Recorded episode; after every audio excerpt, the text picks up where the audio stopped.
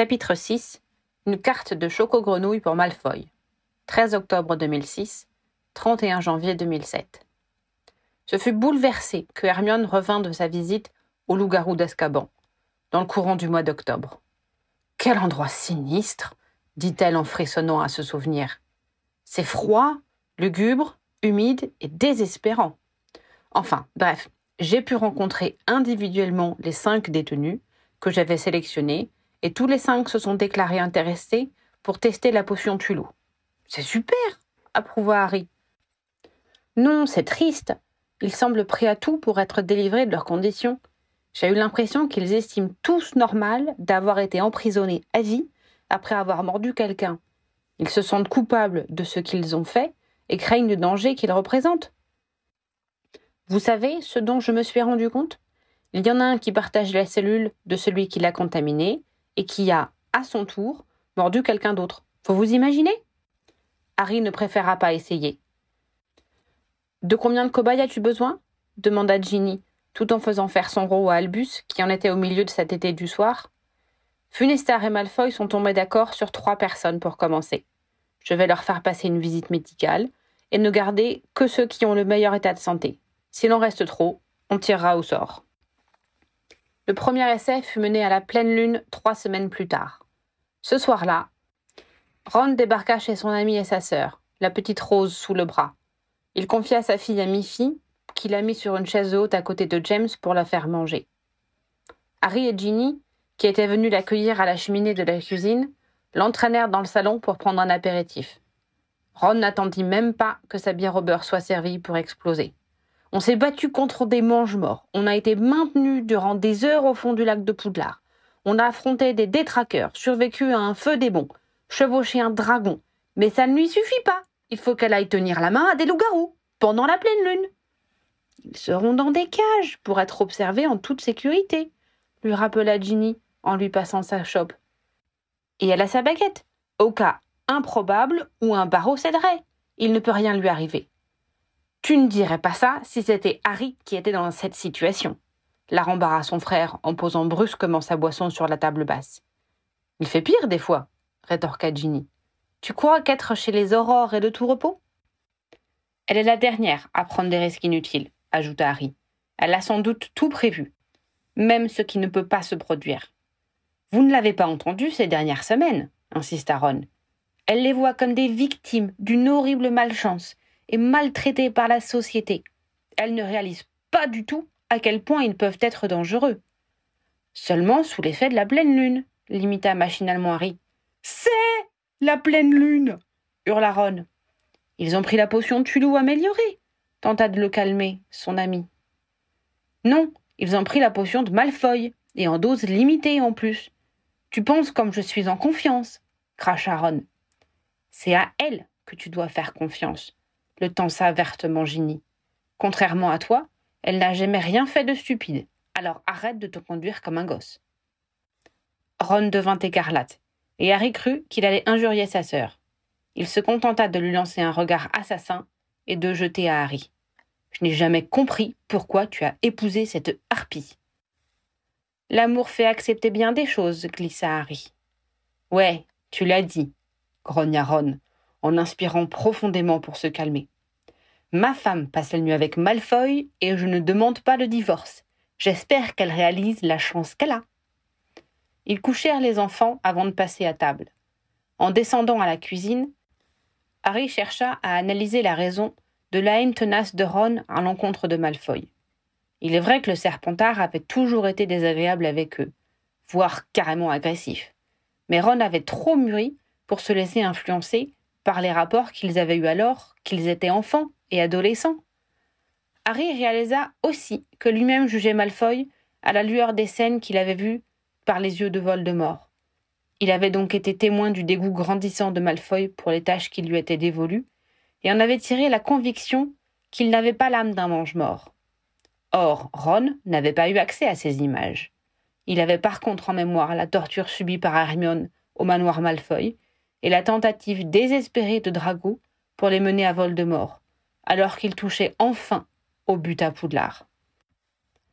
On ne pouvait pas dire que la défiance et l'animosité que son ami éprouvait pour leurs condisciples de Serpentard était fondée sur des broutilles. Cependant, même si Ron avait tendance à être le plus rancunier des trois amis, cela n'expliquait pas tout aux yeux de Harry. C'est en voyant Ron regarder nerveusement l'horloge de la cuisine, en prenant place autour de la table, qu'il comprit enfin. C'était le danger que Hermione était prête à courir pour faire avancer la cause des loups-garous qui effrayait son ami. Il savait que son épouse ferait tout ce qui était en son pouvoir pour mettre fin à leur malédiction, mais ne pouvait pas lui dire de renoncer, car ce serait insulter les convictions d'Hermione. Pris en tenaille entre son désir de soutenir sa femme dans ses projets et la peur qu'il éprouvait pour elle, Ron se déchargeait de ses sentiments négatifs sur Malfoy, qui était si commodément haïssable et en outre responsable de la situation. Tout compte fait, on conclut Harry, même Malfoy peut rendre des services.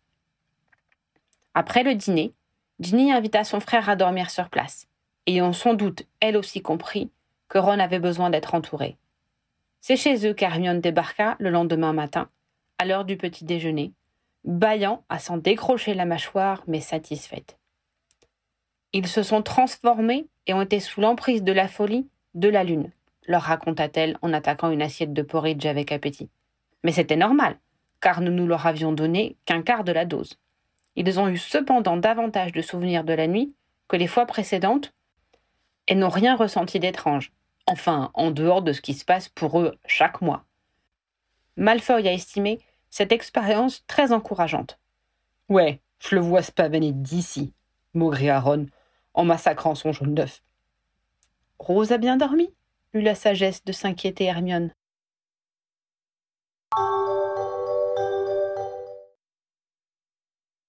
Au square Grimore, la vie se compliqua un peu. James, à 17 mois, avait finalement compris comment se tenir debout sans avoir besoin de se raccrocher au mur et aux meubles, ce qui libérait ses deux mains, lesquelles ne restaient pas inactives.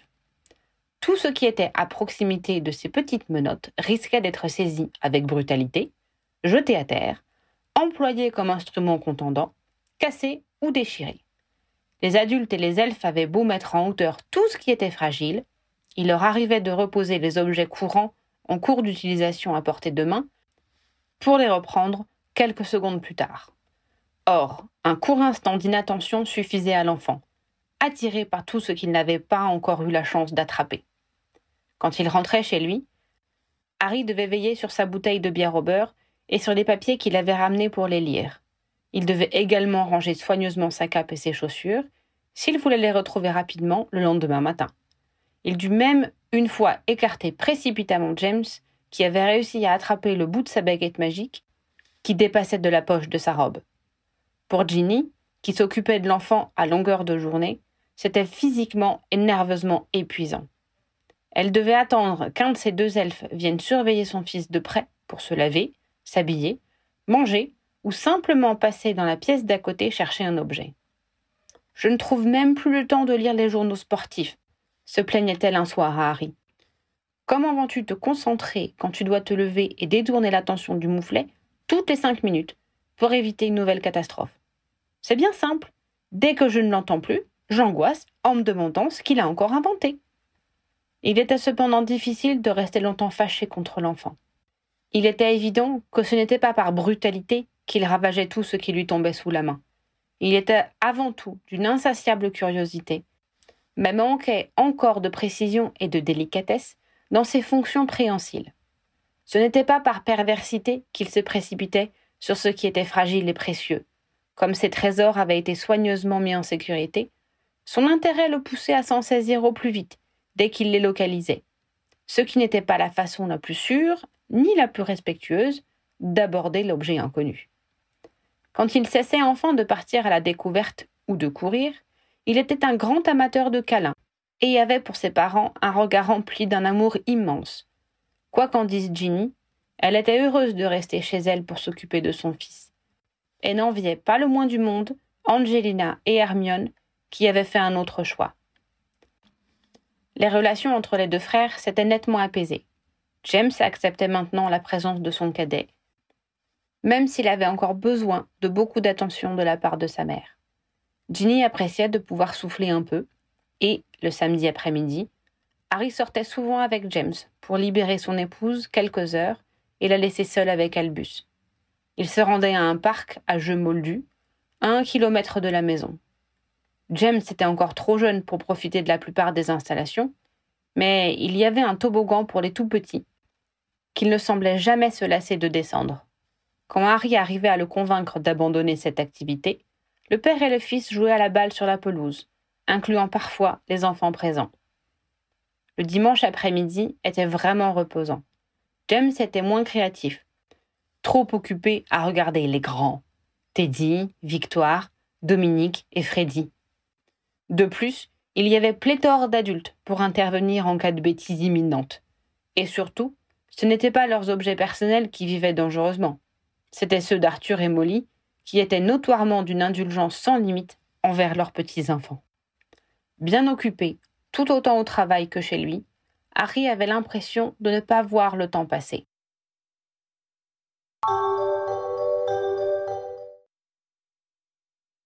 La seconde expérience des loups-garous qui survint 28 nuits après la première arriva rapidement.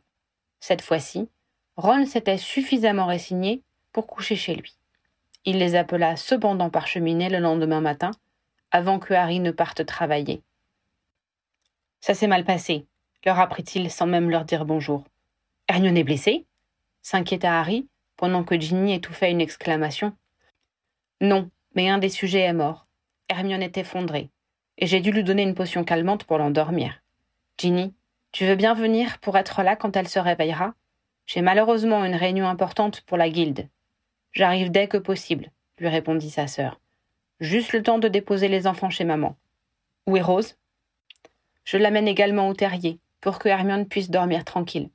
La nounou l'y rejoindra là-bas. Harry retrouva son épouse et ses fils chez lui quand il rentra le soir. Il dut attendre qu'ils soient couchés pour avoir le fin mot de l'histoire. L'un des cobayes, un certain Wulf Lucos, a été pris de convulsions au moment où la lune était à son zénith, lui apprit Ginny. Ils l'ont vu se tordre de douleur et mourir sous leurs yeux. Ils n'ont rien pu faire pour le secourir. Hermione en est malade. Elle y a de quoi, jugea Harry. Oui, c'est triste, elle veut tout arrêter. C'est vraiment dommage. Ça aurait été formidable pour les loups-garous si ça avait marché. Finalement, les essais furent reconduits, contre l'avis de leur ami. L'autopsie du sujet donna matière à réflexion à Malfoy et Funestar. Une nouvelle version de la potion fut mise au point. J'ai fait mon possible pour mettre fin à l'expérience, leur raconta Hermione. Mais j'ai été mise en minorité. Drago affirme que la nouvelle mouture est sans danger, alors qu'il n'en sait pas plus que moi. Funestar, de toute manière, se fiche des pertes. Pour lui, ce ne sont que des sujets d'expérience. Même les loups-garous m'ont supplié de continuer. Je suis allé leur dire qu'ils n'étaient pas obligés d'aller jusqu'au bout. Mais ils m'ont dit qu'ils n'arrêteraient pour rien au monde, et qu'ils préfèrent mourir et faire avancer la formule, plutôt que savoir que leur abandon a condamné tous leurs frères à subir la transformation chaque mois. Harry se rendit compte, avec un peu d'étonnement, qu'il comprenait sans doute mieux qu'Hermione la décision des cobayes. Celle-ci projetait de retourner les voir avant la séance suivante pour tenter une ultime fois de les faire changer d'avis. Les lycanthropes, toutefois, se montrèrent intraitables, et dès la lune suivante, se soumirent une fois de plus au protocole d'essai. Non mais vous imaginez fit remarquer Ron quand il joignit Harry et Ginny par cheminée après le départ d'Hermione. C'est moi qui ai dû l'encourager à y aller et la convaincre que c'était son devoir envers la communauté des loups-garous. J'ai envie de tuer Malfoy. Harry et Ginny en restèrent pensifs. Tu te rends compte que si ça marche, on sera bien obligé de reconnaître que Malfoy a fait au moins une chose de bien dans sa vie? Réalisa soudain Harry après avoir mis fin à cet appel. Ça va faire drôle, conclut-il avec un petit frisson.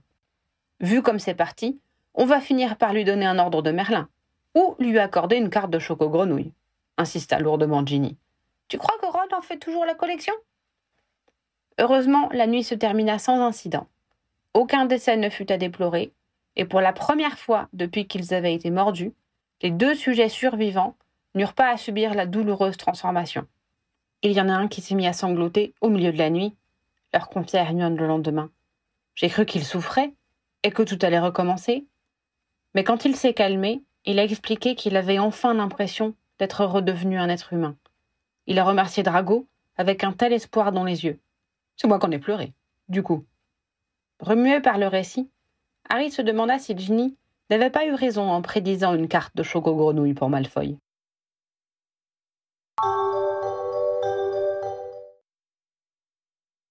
Avec la nouvelle année, le projet de loi sur lequel travaillait le département de la justice magique depuis des mois arriva enfin à son terme.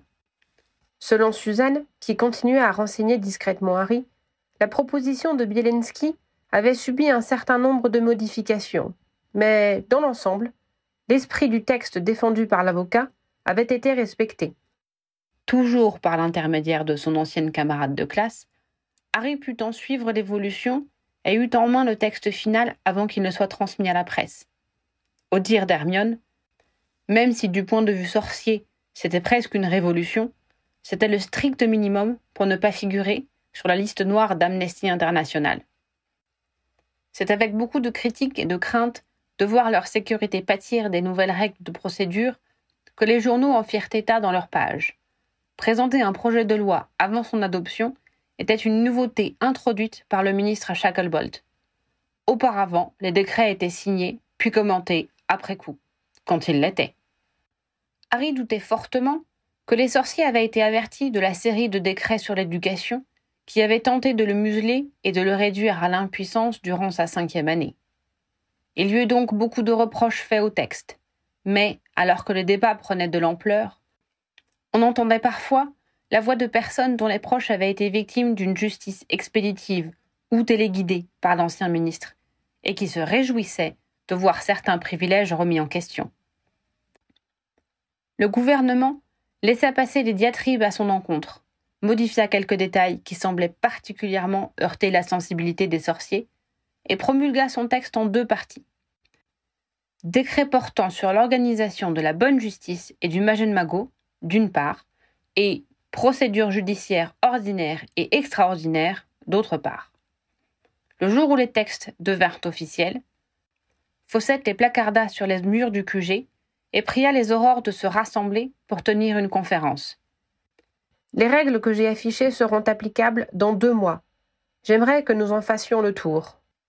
Il commença par leur exposer brièvement la première partie de la loi, ce que Suzanne avait expliqué à Harry quand il était allé la voir dans son bureau, comment la nouvelle organisation allait rendre les instances de jugement plus indépendantes du pouvoir. Où se tiendront les audiences si elles ne sont plus au ministère? Demanda Clancy Pilgrim. Ce n'est pas encore officiel. Mais on parle du manoir Caro, qui est dans un endroit isolé et qui a trop mauvaise réputation pour avoir trouvé preneur depuis la guerre. Il y eut des commentaires à l'annonce du nom.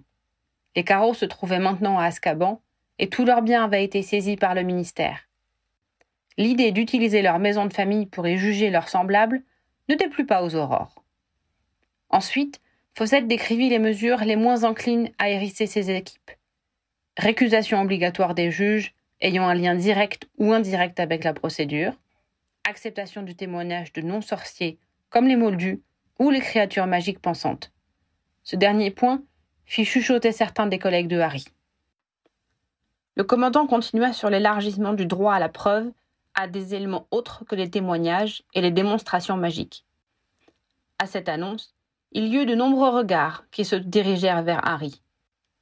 La plupart d'entre eux avaient lu les comptes rendus de la revue du service de la justice à l'époque du procès Grimstone et avaient apprécié la victoire de l'un des leurs. Le jeune Aurore tenta de faire comme s'il ne remarquait rien et de paraître concentré sur les paroles de leur chef. Fossat aborda enfin les sujets plus délicats. Il commença par la création des procureurs et exposa le rôle qu'ils auraient désormais à l'audience. Quand les aurores comprit de quoi il était question, ce fut un tumulte sans précédent. Ce sont nos dossiers, tonna Hilliard Hobday. S'ils ne veulent plus de nous, il faut le dire franchement. S'ils décident de ne pas nous convoquer comme témoins, on fera quoi? Ils vont torpiller notre travail. Fawcett leva les mains pour obtenir un peu de silence. Ils sont, comme nous, nommés par le ministère. On est du même bord. Ils n'ont aucune raison de ne pas se battre pour nos dossiers. Qui les nommera exactement? demanda Janice. Le chef de la justice magique, la renseigna le commandant. La justice magique, c'est-à-dire le ministère, et le ministre sautent quand les criminels ne sont pas arrêtés. Rappelez-vous ce qui est arrivé à Fudge. Les procureurs seront des partenaires de travail, pas des adversaires. Tu as dit qu'ils auront le droit de nous demander des éléments d'enquête complémentaires, se fit préciser Christopher Summers. Leur but sera de rendre l'accusation inattaquable, présenta Fawcett. Parce que nous, on ne sait pas le faire, peut-être? Ne se désarma pas Summers. Un regard extérieur n'est jamais inutile, lui répliqua son chef. En outre, leur travail sera de plaider en notre faveur. Nous ne sommes pas très forts à ce jeu, ce qui est normal puisque nous favorisons lors des recrutements les capacités d'enquête et d'initiative et le niveau en défense contre les forces du mal. Nous nous retrouvons souvent désarmés face à des avocats qui sont maîtres en matière de détournement, de sens et d'argutie. Considérez cette mesure comme une occasion de vous recentrer sur ce qui constitue notre vrai métier. Fossat laissa un moment les aurores commenter ce point, avant de passer à la suite. Ce qui sera le plus significatif pour nous, ce sont les droits qui seront accordés aux suspects que nous aurons arrêtés. Premier point, ils pourront demander l'assistance d'un avocat dès leur arrivée ici. Et dans ce cas, il faudra attendre sa présence pour commencer l'interrogatoire. Second point, l'avocat aura accès aux pièces principales du dossier, les chefs d'accusation et les preuves qu'on a contre leur client. Troisième point, nous ne pourrons pas les garder emprisonnés dans les cellules du ministère plus de 24 heures, sans en référer à un juge, qui statuera dans l'heure s'il est indispensable d'entraver leur liberté. Ce ne fut pas des exclamations qui saluèrent ces explications, mais des clameurs. Pendant un temps, il fut impossible d'envisager de répondre aux protestations hurlées. Fawcett n'essaya même pas. Il attendit, impassible, que chacun exprime son mécontentement. Au bout d'une bonne minute, le chahut s'apaisa un peu. Le commandant tira sa baguette et en sortit des étincelles multicolores pour attirer l'attention de ceux qui criaient encore. Cela réduisit au silence les derniers protestataires. À l'exception de Muldoon, qui lança dans le calme revenu. Moi, je vais rester au bureau. À quoi bon arrêter les types si c'est pour appeler ensuite un avocat qui nous obligera à les relâcher? N'exagérez pas les conséquences de ces mesures. La plupart de nos moustiques n'ont pas besoin d'avocats pour tenter de nous mener en bateau ou refuser de répondre à nos questions. Par ailleurs, cela ne s'applique qu'aux accusés que nous amenons et maintenons ici, de force.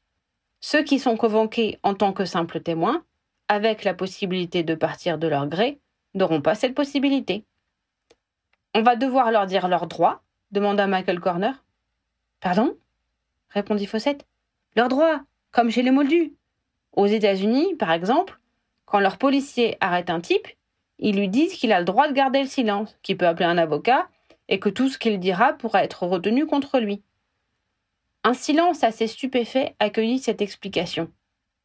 Je préfère rendre mon badge plutôt que d'être obligé d'expliquer aux ordures que j'arrête comment ne pas se faire condamner, finit par commenter Hobday. Des hochements de tête indiquèrent qu'une grande partie de ses collègues pensaient pareil. Vous êtes sûr que les moldus chopent des criminels, des fois? Persifla Muldoon. Fawcett consulta hâtivement ses notes et assura d'une voix soulagée. Je ne vois rien qui y ressemble dans le texte. Harry savait que la lecture des droits avait été proposée par Bielenski, mais que le conseil des chefs de département l'avait rejetée. Il était évident que cette disposition aurait été au-delà de ce que les aurores pouvaient accepter. Les avocats seront-ils autorisés de tout dire et tout faire pour nous contrer pendant les interrogatoires? Ils peuvent révéler ce qu'on a dans nos dossiers à leurs clients, sans qu'ils Pilgrim. Il y a des limites, le rassura Fawcett. Si on estime qu'un avocat est lié à l'affaire, on peut le récuser et en faire venir un autre. Si un avocat dévoile en public ce qu'il a entendu pendant la séance, il peut perdre sa licence. Nous devons lui transmettre certaines pièces du dossier, pas la totalité, et seulement ce qui ne met pas l'enquête en péril. Enfin, on peut le fouiller avant qu'il entre, et il doit nous remettre sa baguette avant de parler à son client. Le dernier point plut beaucoup aux aurores non qu'ils craignent que les avocats usent de leur pouvoir magique contre eux, mais pour la symbolique. les salles d'interrogatoire restaient leur territoire. Et une fois qu'on les aura amenés ici, on ne pourra pas les garder plus de 24 heures? S'inquiéta Primrose Dagworth. On le pourra, si le juge nous le permet, tempéra Fawcett. Ce sera à nous de démontrer qu'on a de bonnes raisons de vouloir le maintenir en détention. Et si le juge décide sa libération Rien ne nous empêche de le convoquer en tant que témoin. Il est rare qu'on n'ait pas des moyens de leur pourrir la vie s'ils refusent de revenir, rappela-t-il. Il y eut des sourires de connivence. Harry se dit que c'était la démonstration que les textes peuvent toujours être contournés par ceux qui ne voulaient pas les appliquer. Et ensuite, une fois qu'on est convaincu de leur culpabilité, il faudra quand même les relâcher? demanda Albert Hurtz. Une fois de plus, c'est le juge qui décide si la dangerosité de la personne justifie un enfermement préventif jusqu'au jugement. Dans le cas contraire, il pourra prendre des mesures pour s'assurer que l'intéressé n'en profitera pas pour s'enfuir. Cela peut aller jusqu'à la confiscation de la baguette. Harry fronça les sourcils à cette mention. Cette mesure lui rappelait la guerre et les décisions discrétionnaires d'ombrage. Il était certain que Belensky n'avait pas été à l'origine de cette idée. Manifestement, les services du ministère avaient largement amendé les propositions de l'avocat. Cependant, continua Fawcett, je pense que ceux que l'on soupçonne, éléments à la pluie, d'avoir tué quelqu'un ou qui se seront rendus coupables de magie noire ne seront pas libérés sur parole. Cette mesure s'appliquera surtout pour les délinquants arrêtés par la police magique. Fawcett, considérant ce point comme clos, poursuivit. Il va quand même falloir être vigilant dans notre manière de monter les dossiers. L'idée de cette réforme est de moins s'appuyer sur nos conclusions et demander davantage de preuves concrètes il va falloir prendre l'habitude de mieux récolter les éléments matériels, prendre davantage de photos des lieux du crime. Il faudra également apporter des éléments qui confirment les dires de vos témoins pour ne pas laisser la défense minimiser leurs paroles. Comme si on n'avait pas assez de paperasserie et de rapports à écrire, protesta Simus. Fawcett fit un signe qui indiquait qu'il fallait s'y résoudre. Il aborda ensuite les derniers points de la réforme. Un condamné qui estime que justice n'a pas été faite peut demander à être rejugé. C'est un appel. Ce nouveau terme provoqua un autre tollé. Comment? Il faudra tout recommencer? On va les juger tant qu'ils ne seront pas d'accord avec la décision? Autant les relâcher tout de suite. S'il vous plaît, non, il n'y a qu'un seul appel possible. Ce nouveau jugement pourra annuler la décision, mais aussi l'alourdir ce qui va amener les avocats à réfléchir avant de solliciter ce droit.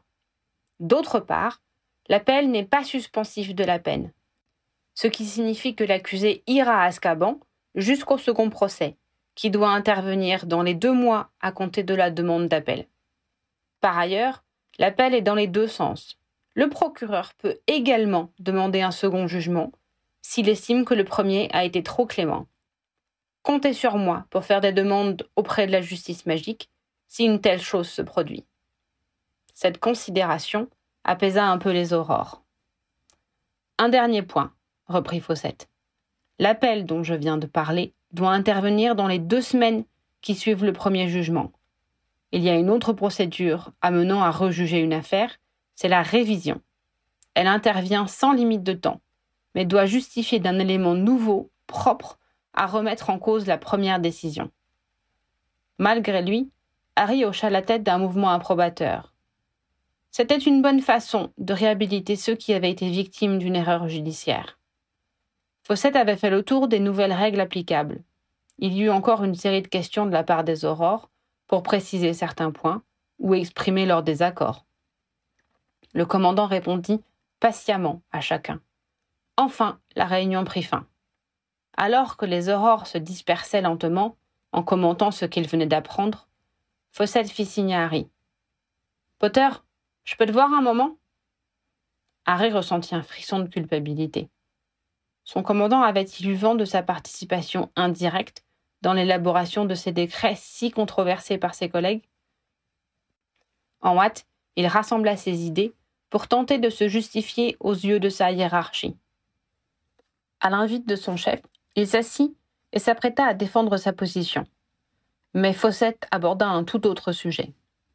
Je pense que tu as compris que ces mesures vont rendre les juges plus regardants sur nos preuves, tant pour prononcer l'emprisonnement préventif que pour statuer sur la culpabilité.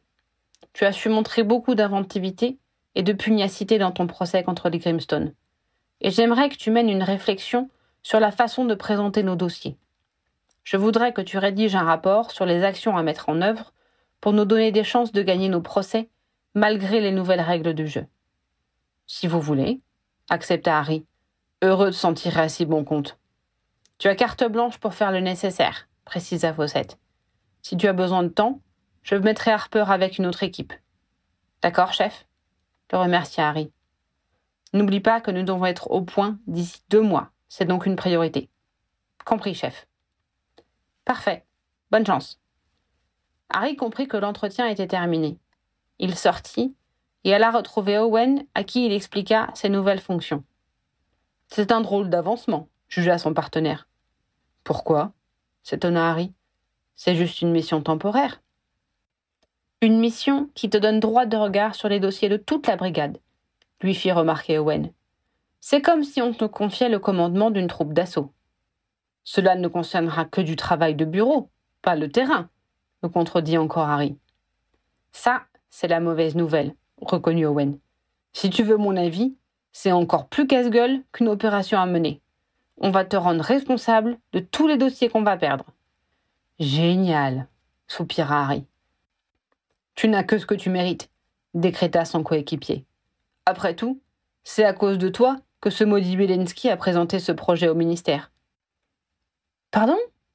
bredouilla Harry, qui se demandait comment il s'était trahi. Oui, c'est sûrement le procès du gamin maltraité qui lui a donné des idées.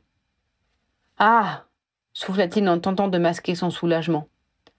Ne le fais pas trop remarquer, d'accord? Je n'ai pas envie que toute la brigade me tombe dessus. On voit bien que tu n'es pas complètement contre, tu sais. Mon parrain a été emprisonné des années, sans même avoir été jugé. Et on a failli me confisquer ma baguette dans un procès qui n'avait rien d'équitable. Alors même si cela m'ennuie en tant qu'aurore, j'ai tendance à penser que ces nouvelles dispositions constituent quand même un progrès. Harry réalisa avec confusion qu'il avait élevé la voix et que tous leurs voisins immédiats avaient profité de sa tirade. Il ne douta pas que ce serait commenté par tout le monde dans l'heure qui suivrait. Au moins, il n'aurait plus à faire semblant d'y être opposé. Tu savais que cela arriverait après ta façon de présenter l'affaire du gamin? S'étonna Owen. Non, répondit Harry avec sincérité.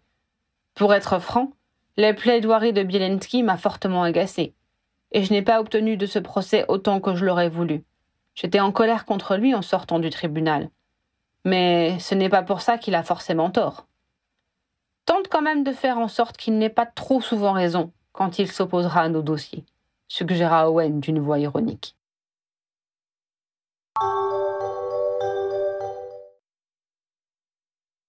Le dernier soir de janvier, alors que Harry et Ginny lisaient dans le salon après le dîner, savourant un rare moment de tranquillité après avoir couché les enfants, un fracas de vaisselle cassée leur parvint de la cuisine. Ils croisèrent le regard, mais ne bougèrent pas, ne désirant pas embarrasser l'elfe responsable. Puis des voix coléreuses s'élevèrent.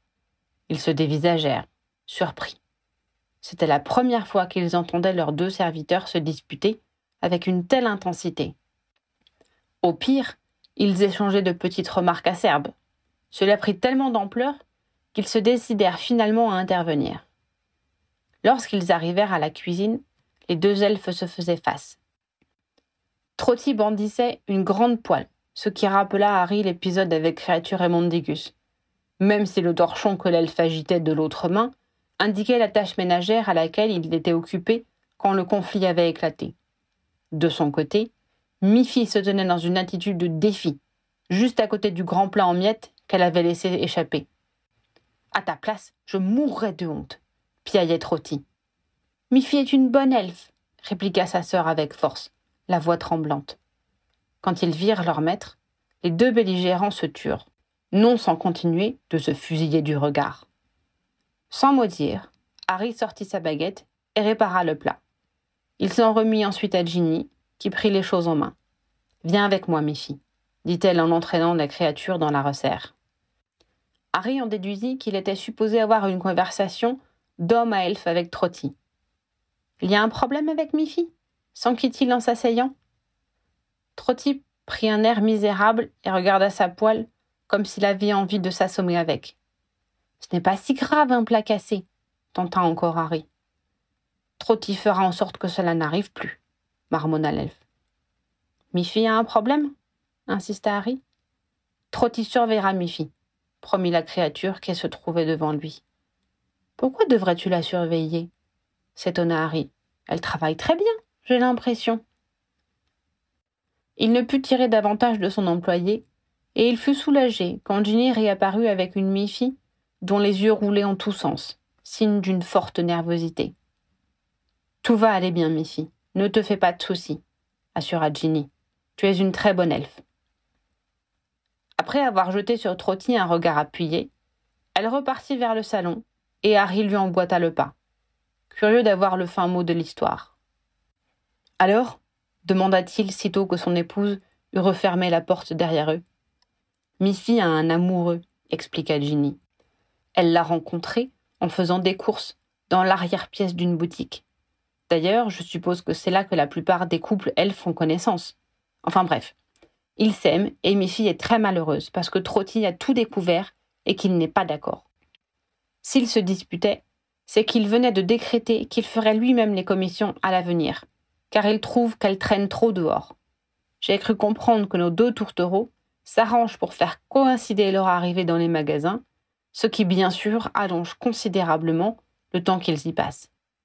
C'est de ça dont parlait Trotty, quand il m'a promis de la surveiller saisit enfin Harry. Oui, il semble que la propension des grands frères à s'immiscer dans la vie sentimentale de leur sœur ne se limite pas à l'espèce humaine, soupira Ginny. Mais la solidarité féminine saura, elle aussi, transcender les espèces, affirma-t-elle avec emphase. Je compte sur toi pour demander à ton elfe de maison macho de laisser sa sœur tranquille et lui rappeler qu'elle a le droit de voir qui elle veut. En vertu de la solidarité féminine protesta Harry. J'ai un peu de mal à comprendre en quoi je suis concerné. Si tu ne t'es pas encore aperçu que je suis un homme, je me ferai un plaisir de t'en faire la démonstration, ajouta-t-il plein de bonne volonté. Harry, au lieu de fanfaronner, tu veux bien parler à ton elfe, s'il te plaît? Ce n'est pas juste, grommela Harry en se levant. Je suis supposé être le sauveur du monde sorcier. Les elfes en péril, c'est du ressort d'Hermione. Ne t'en fais pas, je vais lui en parler, l'informa Ginny. On aura peut-être besoin de discuter avec le maître du Roméo. Encore un qui va se retrouver dans le sale drap, glissa Harry avant de quitter la pièce pour demander à son serviteur de laisser sa sœur flirter en paix.